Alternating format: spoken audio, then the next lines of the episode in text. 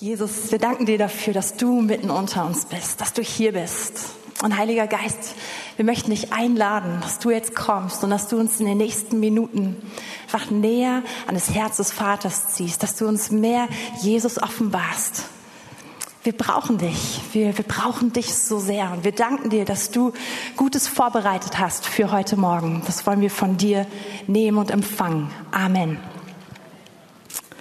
Ja, als ich mich heute Morgen noch so im Gebet vorbereitet habe, kam irgendwann mein Sohn angelaufen und setzte sich so neben mir. Ich hatte so eine Decke noch im Wohnzimmer und krabbelte mit runter und er war so, hm, warum musst du hier sein? Und so habe ich gesagt, ach, ich, ich bete, ich bereite mich vor. Das ist unfair, meinte er dann. Und ich dachte so, oh, habe ich ihn vernachlässigt? Und dann meinte er, ist es unfair, dass du das immer machen darfst? Ich will heute dran sein.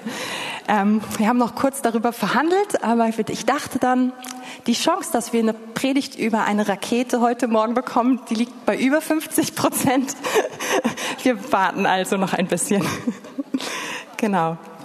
Ja, und ich möchte heute fortsetzen das Thema, was jetzt zählt. Wir, wir wollen uns damit auseinandersetzen. Was sagt Jesus über die Zeit, in der wir leben? Und möchte mit euch einsteigen in eine Passage, die die Pas Parallelstelle aus Lukas ist, die wir vor zwei Wochen gelesen haben. Und zwar Matthäus 24, die Verse 4 bis 14. Und da gibt es viele, viele, viele Punkte drin. Wir werden uns dann heute ein bisschen unseren Fokus einengen, ähm, damit wir ja, mehr treffen, sozusagen. Und Jesus antwortete und sprach, es geht darum, um die Zeit, wann der Tempel in Jerusalem, wann er ähm, zerfallen wird. Und sprach zu ihnen, habt Acht, ah, so ist viel, viel klarer, habt Acht, dass euch niemand verführt. Denn viele werden unter meinem Namen kommen und sagen, ich bin der Christus. Und sie werden viele verführen. Ihr werdet aber von Kriegen und Kriegsgerüchten hören. Habt Acht, erschreckt nicht denn dies alles muss geschehen, aber es ist noch nicht das Ende. Denn ein Volk wird sich gegen das andere erheben und ein Königreich gegen das andere. Und es werden hier und dort Hungersnöte, Seuchen und Erdbeben geschehen. Dies alles ist der Anfang der Wehen. Dann wird man euch der Drangsal preisgeben und euch töten, und ihr werdet gehasst sein von vielen Heidenvölkern um meines Namens willen. Und dann werden viele Anstoß nehmen, einander verraten und einander hassen. Und es werden viele falsche Propheten auftreten und werden viele verführen. Und weil die Gesetzlosigkeit überhand nimmt, wird die Liebe in vielen erkalten. Wer aber ausharrt bis ans Ende, der wird gerettet werden. Und dieses Evangelium vom Reich wird in der ganzen Welt verkündet werden, zum Zeugnis für alle Heidenvölker, und dann wird das Ende kommen. Das ist eine sehr interessante Passage. Man könnte sagen, vielleicht auf den ersten Blick gar nicht so, klingt nicht so ermutigend. Ich finde, da ist aber doch ganz viel auch Tolles drin. Und was ich interessant finde, ist, dass Jesus viele Zeichen dafür nennt, in welcher Zeit wir uns bewegen. Und es gibt einfach die letzte Zeit im Sinne mehr der Wehen und dann im engeren Sinne wirklich Endzeit. Und Jesus nennt also diese Zeichen. Und auf diese zeitliche Einordnung möchte ich heute gar nicht so sehr eingehen. Aber er nennt in dieser Aufzählung, er, er gibt uns auch Dinge, die für uns wichtig sind, die für uns in dieser Zeit wichtig sind. Und es gibt eigentlich in dieser Passage drei Punkte, die so besonders mir ins Auge gestochen sind. Nämlich, dass er sagt, nimm dich in Acht vor Verführung. Wir haben es in Vers 4 gelesen. Habt Acht, dass euch niemand verführt. Und auch in Vers 11 kommt es nochmal. Und es werden viele falsche Propheten auftreten und werden viele verführen. Und dann gibt es diesen zweiten Punkt, den Jesus sagt, und der kommt in den Parallelstellen fast noch viel, viel deutlicher hervor, gerade wenn ihr jetzt ins Lukas-Evangelium blättern würdet. Aber auch hier ist er kurz vertreten in Vers 6, weil er sagt, habt Acht, erschreckt nicht. Mit anderen Worten, passt auf, lass keine Angst zu, lass diesen Schrecken nicht zu vor dem großen Verderben, was kommt.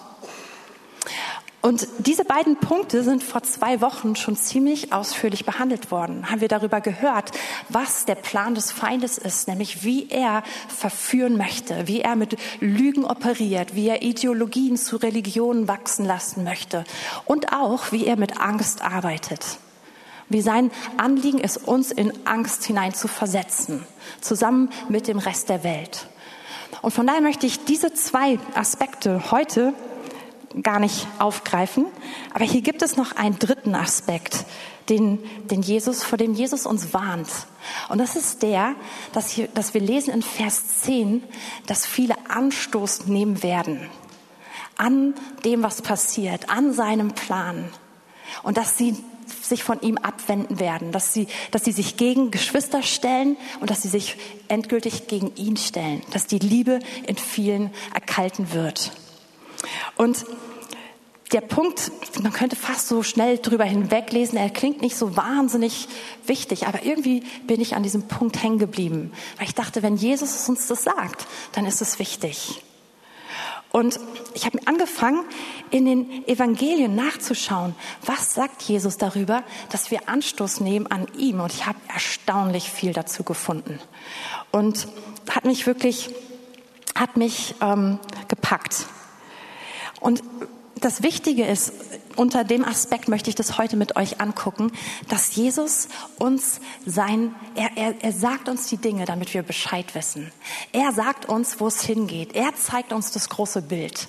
Und sein Plan ist nicht der absolute Weltuntergang und die Katastrophe, die gesammelte, die, die irgendwie alle einmal durch müssen und dann kommt irgendwie der Himmel, sondern er hat einen Plan, um Errettung zu, zu dieser Welt zu bringen. Sein Plan ist, so viele Menschen wie möglich zu zum Heil zu führen. Sein Plan ist es, eine Braut zu haben, ein Volk Gottes zu haben, was ihm wirklich gehört, was rein ist, was vorbereitet ist, was feurig ist für ihn. Und all das tut er in seiner gnädigen Art mit den, mit den mildesten Mitteln, die es gibt. Und es ist wichtig, dass wir diesen Plan kennen, dass wir wissen, wo es hingeht, dass wir nicht Angst vor etwas total Ungewissem haben, sondern dass wir wissen, unser Gott ist durch und durch gut. Und er bringt die Dinge zu einem guten Ende. Er hat gute Absichten. Er hat einen guten Plan. Und in dem ihm vertrauen zu können, aber auch zu wissen, was hat er gesagt, was ist wichtig, damit wir nicht in die Fallen des Feindes hineinfallen. Und das ist sozusagen mein Ziel für heute Morgen, gerade mit diesem Punkt keinen Anstoß zu nehmen. Die große Frage ist, warum sollte man denn Anstoß? Warum, warum nimmt man Anstoß an den Plänen Gottes? Warum nimmt man Anstoß daran, wenn Dinge so anders laufen? Es liegt doch dann eigentlich an der Erwartung, die wir haben, oder? Wir hören viel darüber in den Gottesdiensten, wie gut Gott ist und ein hundertprozentiges Amen darauf. Gott ist durch und durch gut. Wir hören, wie sehr Jesus uns liebt. Wir hören darüber, was er Gutes in unserem Leben tun möchte, wie er uns segnen möchte. Und ich möchte keinen dieser Punkte relativieren, nicht in, ein bisschen. Es ist absolut richtig. Allerdings können wir uns darauf fokussieren, nur das zu hören und nur das als Evangelium zu nehmen. Und dann haben wir nur einen Teil davon. Und dann haben wir das Problem, dass wir enttäuscht sind, wenn Dinge anders laufen, als wir sie erwartet haben. Ähm, vielleicht einfach so als so einen bildlichen Vergleich. Hat jetzt sonst ganz inhaltlich gar nichts mit dem zu tun, was ich sage. Vor ein paar Jahren war ich so richtig, richtig, richtig krank an einem Sonntagmorgen. Und ich war also zu Hause, was ich sonst sehr selten bin, an einem Sonntagmorgen. Und ich war so krank, ich, es war nicht mehr sehr viel mit mir anzufangen. Und aus irgendeinem Grund habe ich die Fernbedienung genommen und den Fernseher angeschaltet. Es war noch vor der Zeit, bevor wir Stream hatten, sonst hätte ich natürlich unseren Stream geschaut. Ganz klar. Und das, der Fernseher ging an und ich war so krank und ich habe nicht das gemacht, was ich sonst machen würde. Es, es ging ein Teleshopping-Kanal an. Und wer mich kennt, das ist das Letzte, was ich mir normalerweise angucke. Das allerletzte. Ja? Äh, besonders wenn es noch schlecht gemacht ist, schlechte Qualität, schlechte Argumente, alles. Oh, ich kann das gar nicht aushalten. Ich war so krank, irgendwie lief das einfach. Ich habe es erst kurz gar nicht gemerkt. Und ich mich versah, hat mich das total in Bann gezogen. Und da wurde so ein Küchengerät vorgestellt. Und ich dachte, oh mein Gott, ich brauche dieses Küchengerät. Dieses Küchengerät, es wird mein Leben verändern. Es wird meine Ehe revolutionieren. Es wird ich kann damit alles kochen, was ich nur möchte, alles, was ich noch nie gekocht habe. Auf einmal wird es möglich sein. Ich war so begeistert. Ich dachte, ich müsste sofort Fabi anrufen und ihm sagen, wir brauchen auf der Stelle dieses Gerät. Ich war so euphorisiert.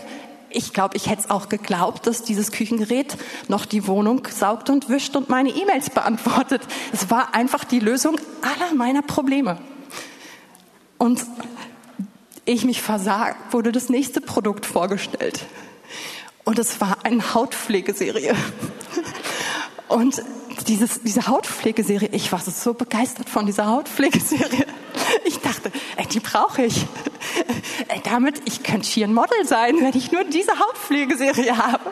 Und dann auf einmal wurde es komisch in meinem Kopf. Ich dachte, Moment mal, Katrin, was geht hier ab? Und mir, mir, ja, und ich merkte, ich habe hohes, hohes Fieber.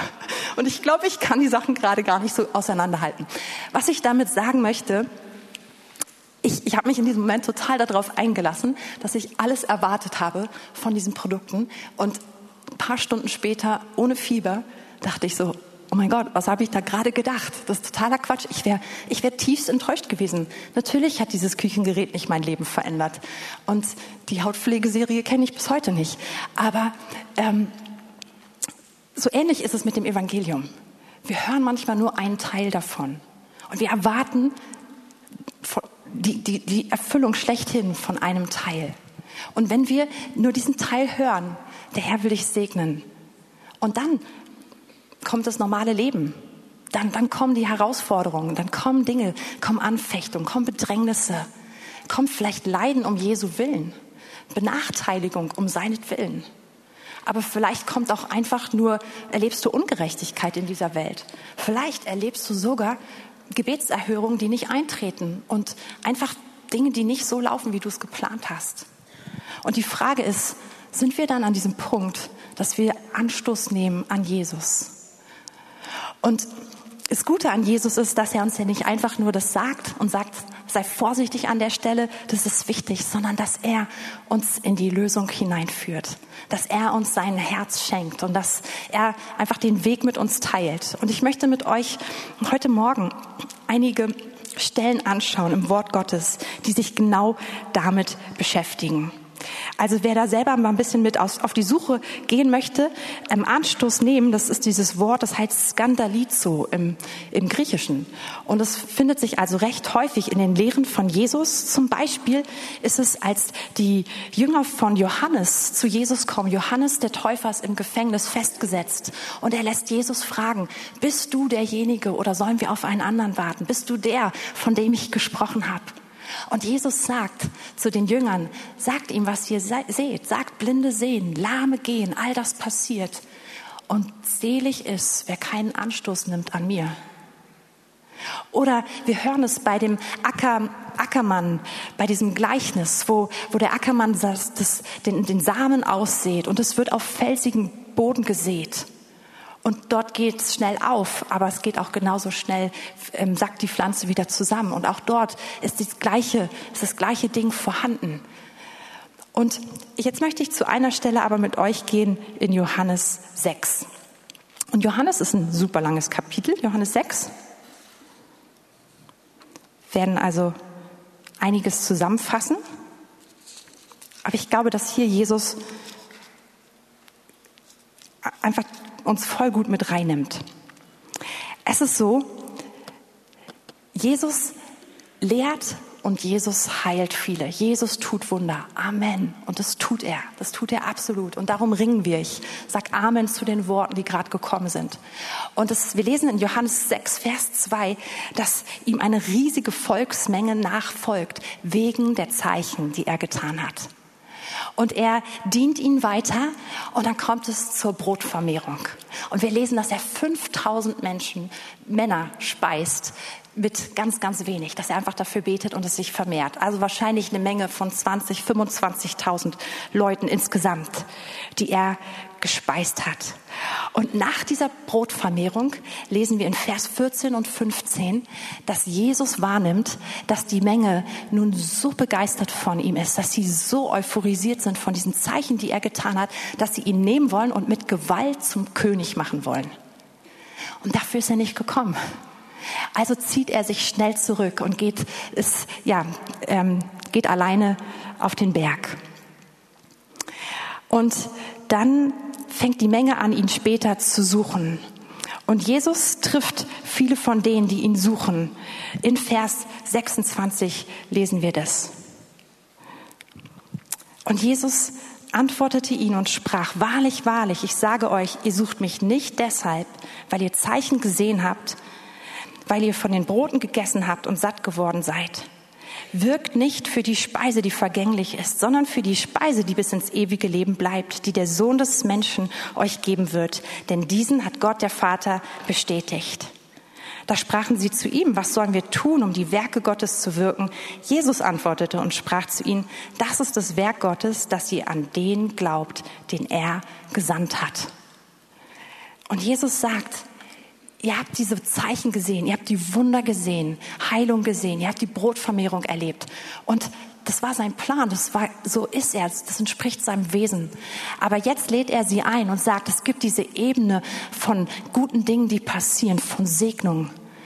Aber eigentlich sucht ihr was viel Tieferes.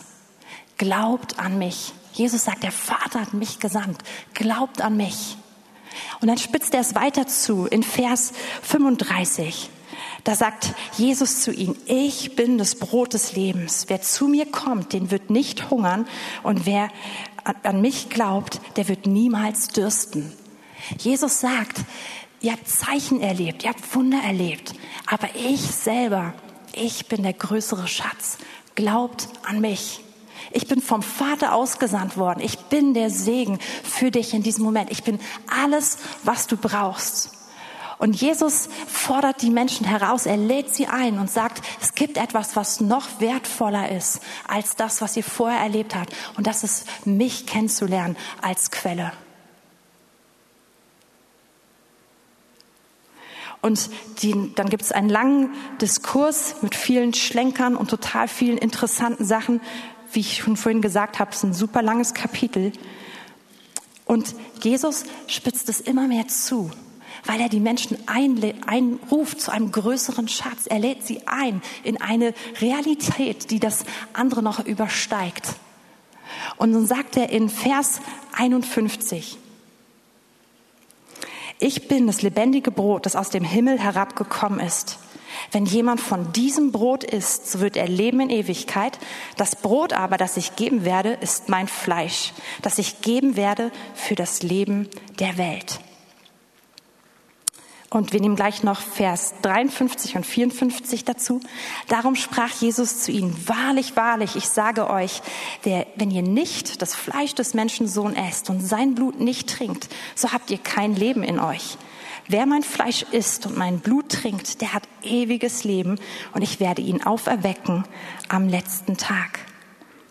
Und Jesus fordert die Menschen auf, es noch weiter zuzuspitzen und zu erkennen, ohne Jesus haben wir nichts und auf das, was Jesus gesagt hat, zu reagieren. Er sagt, wir müssen es nehmen, wir müssen es essen, wir müssen es trinken. Es reicht nicht nur, diese Wahrheit irgendwie anzuerkennen, sondern zu sagen, diese Wahrheit ist das Zentrum meines Lebens.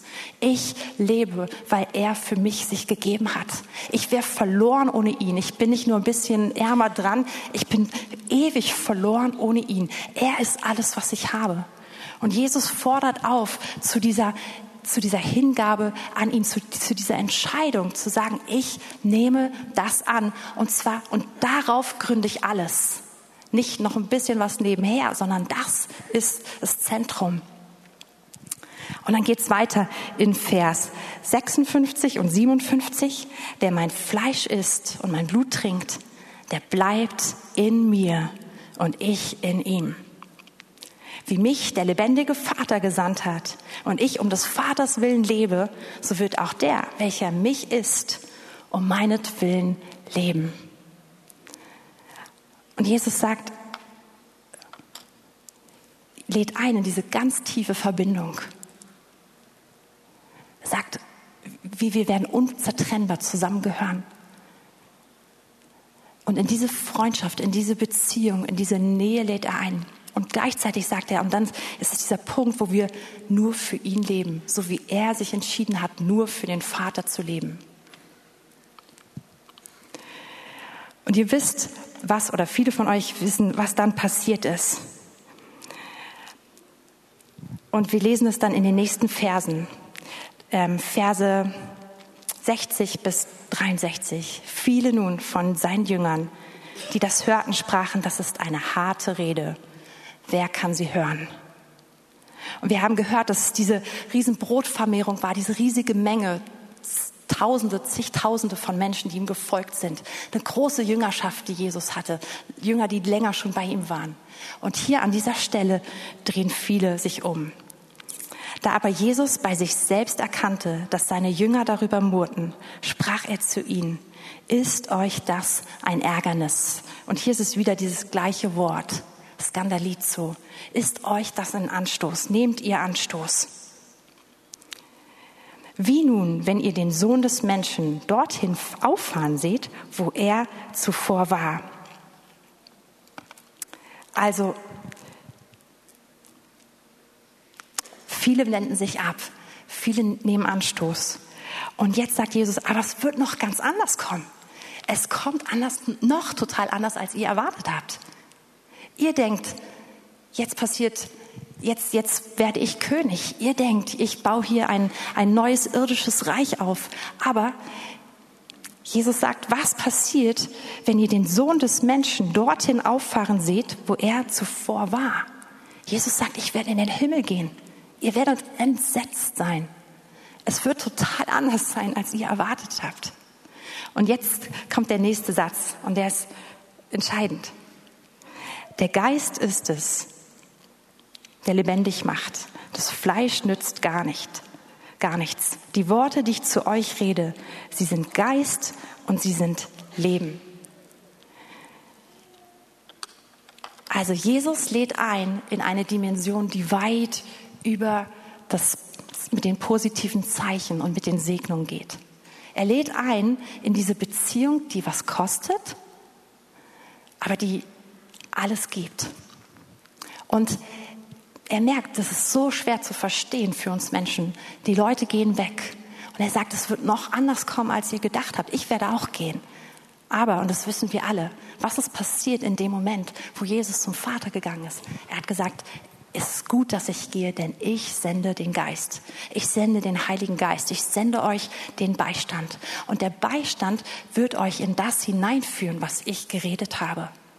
Und all das, was Jesus hier erklärt, diese intensive Entscheidung, ihn zum Fundament, ihm wirklich zum Alles zu machen und die Beziehung zu ihm über alles zu stellen, das ist zu hart für uns menschlich betrachtet. Aber er sendet uns den Heiligen Geist, der uns da hineinführt, in diese Realität, in diese Wahrheit. Und es bewegt mich, dass Jesus uns ausstattet. Und es bewegt mich, dass er uns in etwas hineinruft, was anders ist, als wir vielleicht gedacht haben, aber was herrlich ist, was gut ist, was reichhaltig ist. Und im Endeffekt, das, was wir in Johannes 6 gelesen haben, es gibt ganz, ganz viele Parallelen zu Johannes 13 bis 16. Und das ist so dieser, das ist so die Lehre, die Jesus seinen Jüngern gibt, ganz kurz, bevor er ans Kreuz geht, also direkt bevor er ans Kreuz geht. Ähm, die Lehre, die er ihm im Obergemach einfach ja gibt.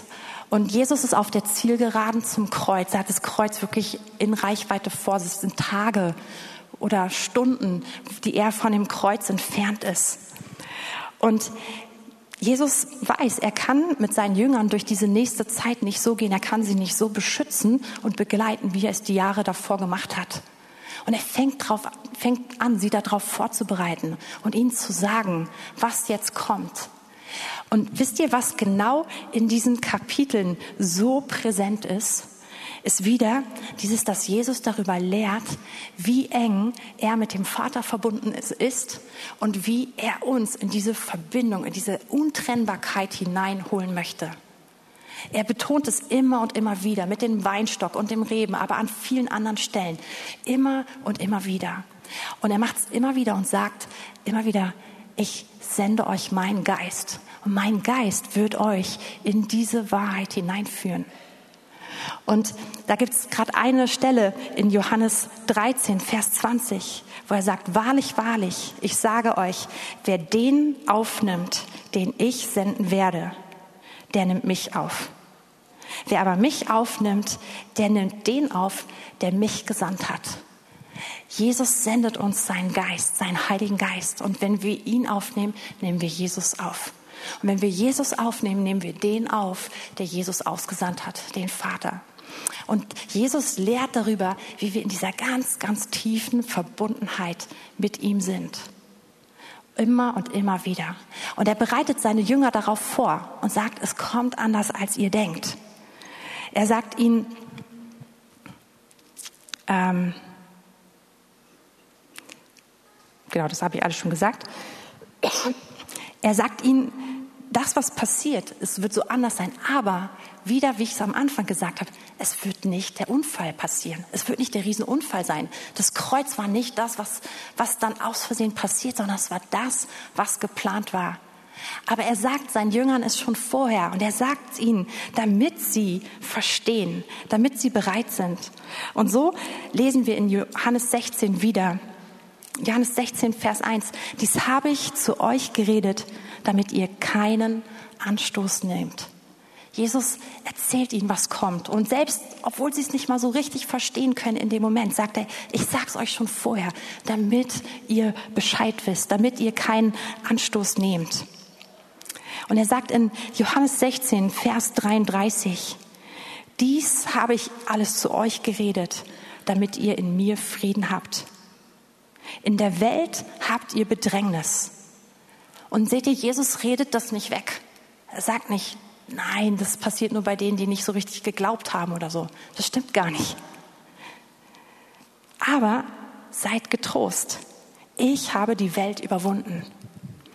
Und Jesus kündigt seinen Jüngern auch hier wieder eine herausfordernde Zeit an. Er kündigt ihnen an, dass ihre Welt zusammenbrechen wird, dass sie denken werden, das war's. Aber es ist der Moment, auf den wir heute zurückschauen und wo wir wissen, das ist der Moment, an dem sich alles gewendet hat. Das ist der Moment, der uns Hoffnung gegeben hat für die gesamte Zukunft, der uns Errettung gegeben hat.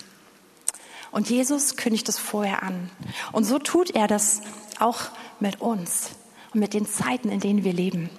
Er sagt uns nicht, es wird alles einfach. Er sagt, es wird Bedrängnis geben. Es wird Leiden um seinetwillen geben. Aber es wird auch viele andere Fragezeichen geben. Wir leben in einer gefallenen Welt und das schon immer.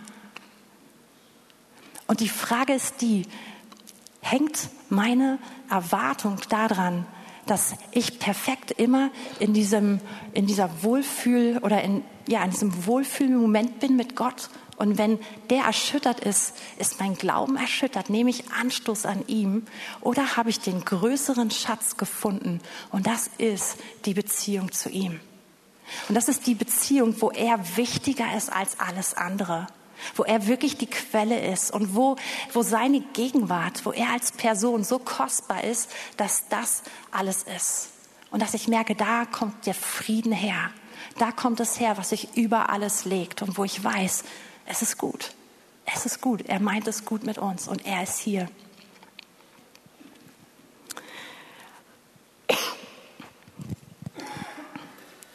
Ich habe im in, vor vielleicht zwei Wochen eine interessante Predigt, war eigentlich mehr ein Lebensbericht von einem amerikanischen Pastor, gehört so ziemlich zufällig, ungeplant, habe ich noch, ich habe noch nie vorher von dem Menschen gehört. Ich glaube, ist wahrscheinlich schon eine bekanntere Person, war mir einfach nicht bekannt. Sehr, ein, ein Mann, der mittlerweile in einem richtig guten Alter ist, über 90.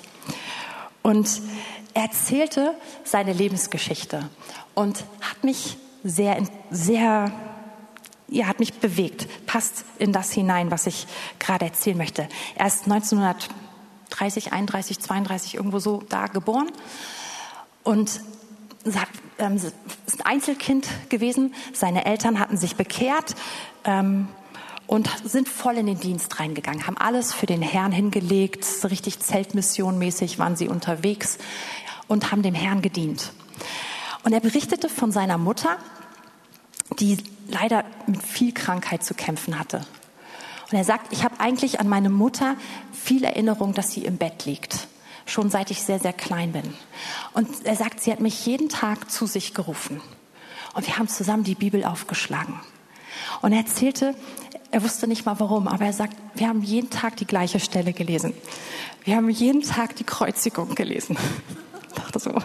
Und er, er meint, das fing wohl so an, als er vier Jahre alt war, vier oder fünf. Dachte, wow. Und er meinte, er, seine Mutter hat angefangen zu lesen und nach wenigen Sätzen veränderte sich ihre Stimme und er meinte, wir sind nie, nicht ein einziges Mal am Ende der Geschichte angekommen, weil sie immer irgendwann zwischendurch angefangen hat, man hat sie dann einfach schluchzen gehört. Und dann hat er sie gefragt, Mama, warum lesen wir denn immer die gleiche Geschichte?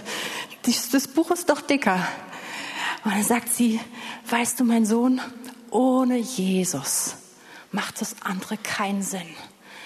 Und, und er erzählte so darüber, wie, wie, diese, wie ihn das geprägt hat und wie er keinen Tag das Haus verlassen hat, ohne diese Begegnung mit seiner Mutter zu haben und dann mit ihr gemeinsam zu beten. Und wie sie ihn gelehrt hat und gesagt hat, weißt du was, egal was du machst, guck, dass du mit Jesus unterwegs bist. Guck, dass Jesus dabei ist. Und er sagte, ich kann mir, konnte mir gar nicht vorstellen, aus dem Haus zu gehen, ohne vorher mit meiner Mama zusammen mit Jesus zu reden. Und dann beschreibt er so seinen Werdegang. Er hat, als er sieben, acht war, ist er an Polio erkrankt auf einmal und konnte, war völlig ans Bett gebunden für viele Monate. Er konnte nicht mehr laufen, konnte sein eines Bein überhaupt nicht mehr bewegen und auch irgendwie Schwierigkeiten an vielen anderen Stellen in seinem Körper. Und er erzählt, wie er mit Jesus darüber geredet hat und wie er nach einigen, also vielen Monaten eines Morgens aufgestanden ist und einfach wusste, ich nehme Heilung an. Ich, ich, ich ergreife das jetzt. Und er war von einem auf den anderen Moment geheilt. Und vorher war eigentlich nicht klar, ob er wieder laufen könnte.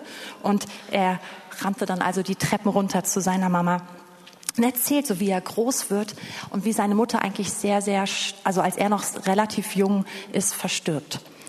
Und er beschreibt so diesen ganzen Prozess und sagt, ich verstehe es nicht. Irgendwie, ich habe es einerseits so erlebt und hier habe ich es nicht erlebt. Und, und während sie so, so hinwelkt und man eigentlich so äußerlich an ihr den Tod erkennen kann, sagt er, ist so viel Leben da zu sehen und noch mehr Leben und noch mehr Leben.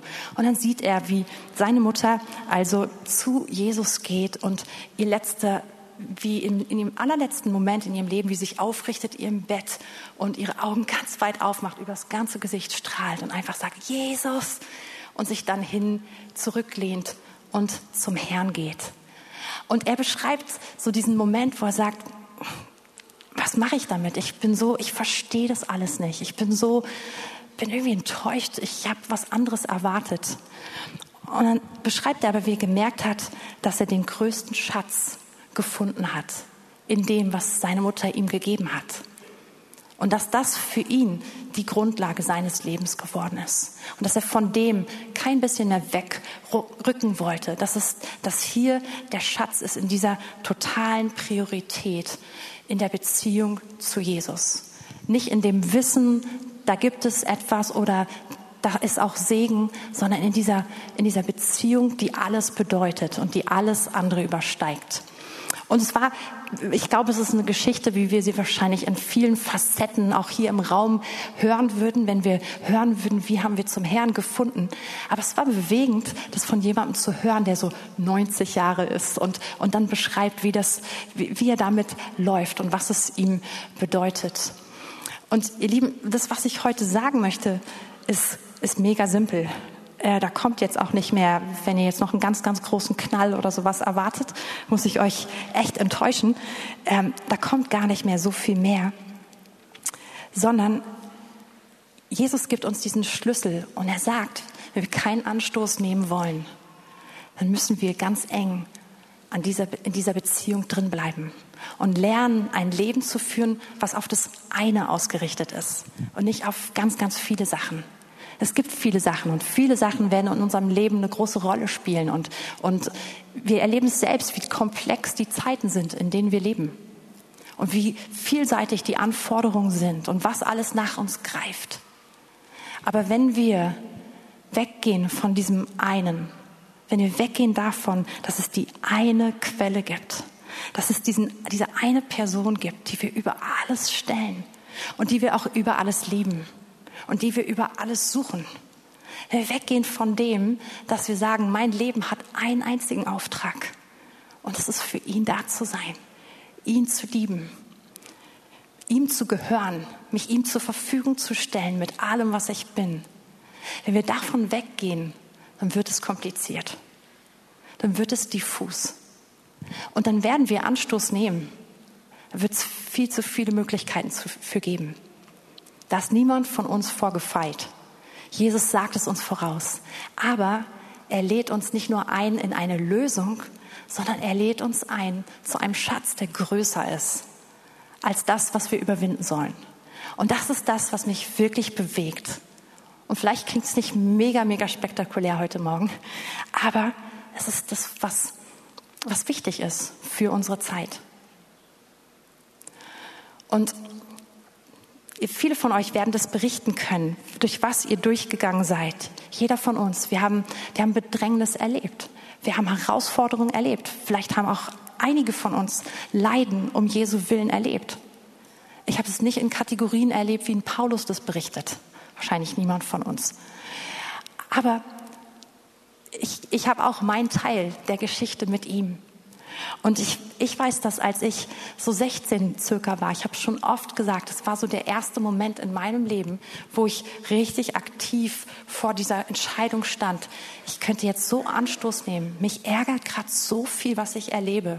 Vielleicht noch mehr 17 und 18, ja, als ich so alt war. Mich ärgert so viel so viel, was ich erwartet habe, funktioniert nicht. Das, was ich mir erträumt habe, geht nicht. Ich, erlebe gerade so viel Ungerechtigkeit. Warum sollte ich da dranbleiben? Warum sollte ich mit Gott weitergehen? Und ich bin dem Herrn so, so von Herzen dankbar, dass es diese Zeit war, in der wir das Wirken des Geistes Gottes so kennengelernt haben als Gemeinde.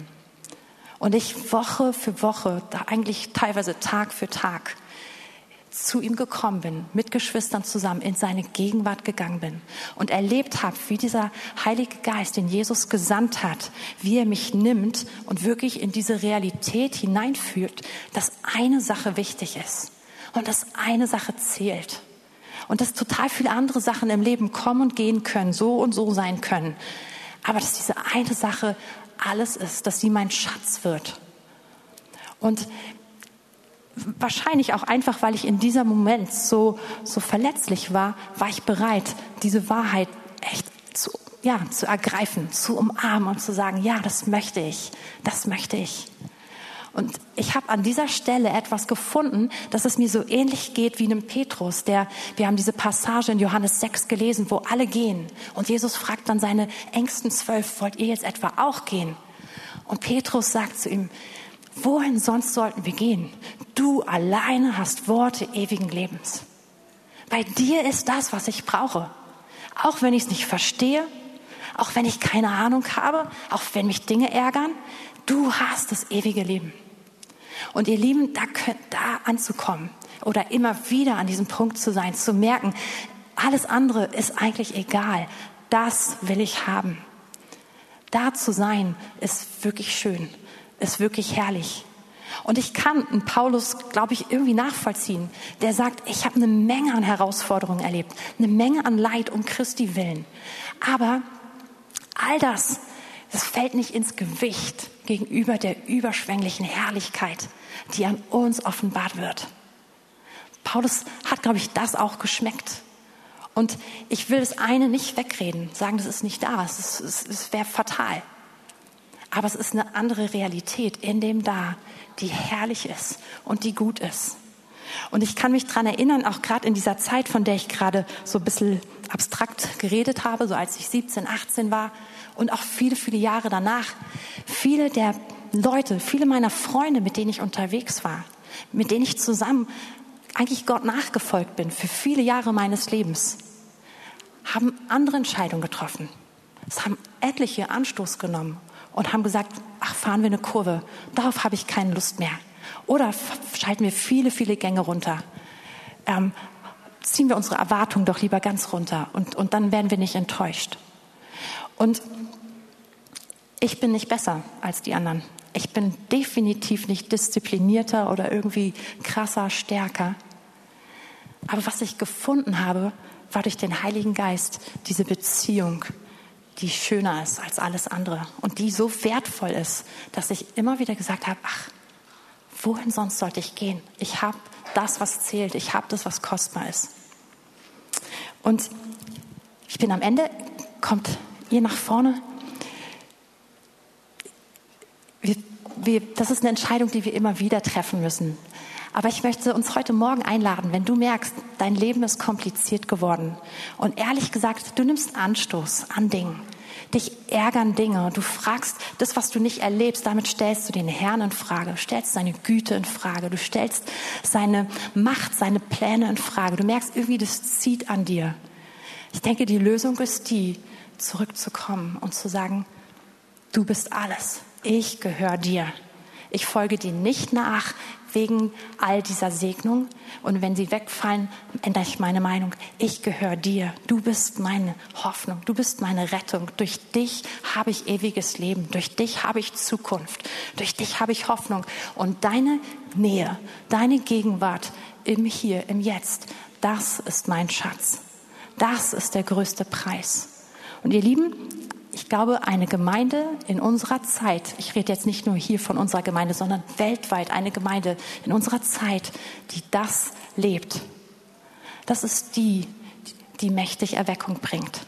Das ist die, die auch das sieht, was der Herr verheißen hat in den letzten Tagen. So viele Verheißungen sind noch offen. Und ich glaube, dass, dass, die, dass die beste Zeit vor uns liegt. Dass wir, dass wir Gottes Wirken in einem Umfang sehen werden in den nächsten Jahren, Jahrzehnten, wie wir es nie vorher gesehen haben. Aber der Kern davon liegt hier an der Stelle. Und immer wieder die Hauptsache zur Hauptsache zu machen. Und von daher möchte ich jetzt einfach beten. Und wenn du merkst, dass sich das auch beschäftigt oder dass es dich betrifft und ganz ehrlich, es betrifft uns immer und immer wieder im Leben. Wir müssen immer wieder dahin navigieren. Das ist nicht eine Einmalentscheidung dann darfst du das jetzt gerne dem Herrn bringen.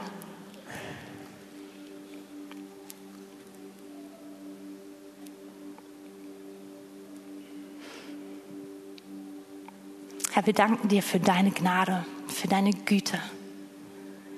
Wir danken dafür, dass du wirklich ein guter Gott bist, der gute Absichten hat für uns und für diese Erde. Wir danken dir, dass du 100% in Kontrolle bist zu jedem Zeitpunkt. Und dass wir nicht in einem großen Unfall leben, sondern dass wir mitten in deiner Hand sind. Und wir danken dir dafür, dass du uns nicht in etwas hineinrufst, ohne uns auszustatten, ohne uns das zu geben, was wir brauchen. Und wir danken dir für deinen Geist, den du uns gegeben hast, der uns in diese unbeschreibliche, tiefe Verbindung und Nähe mit dir hineinführt, der uns lehrt, in deiner Gegenwart zu leben und deine Gegenwart zum Zentrum unseres Lebens zu machen.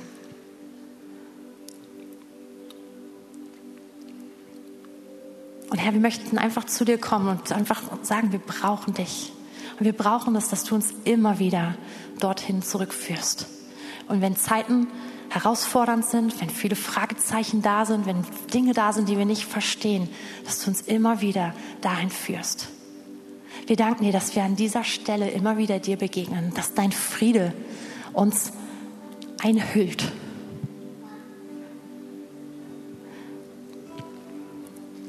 Herr, so kommen wir zu dir und wir sagen, wir haben nichts anderes, wo wir hingehen könnten. Niemand anders hat das, was du hast. Du alleine hast das Leben in Fülle.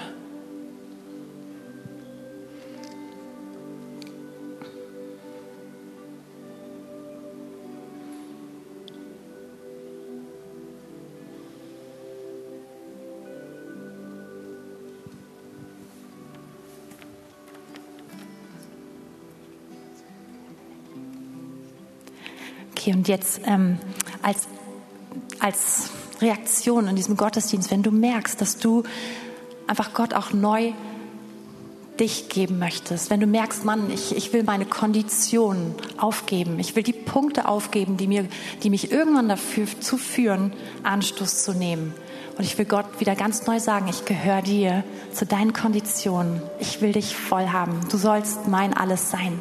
Dann ist einfach dieser nächste Chorus, den wir singen, das Gebet, was du zu deinem Gebet machen kannst. Du kannst es auch mit deinen eigenen Worten ausdrücken, aber nimm diesen Moment jetzt einfach selbst auf den Herrn zu reagieren, ihm das zu sagen, was dir in diesem Moment wichtig ist.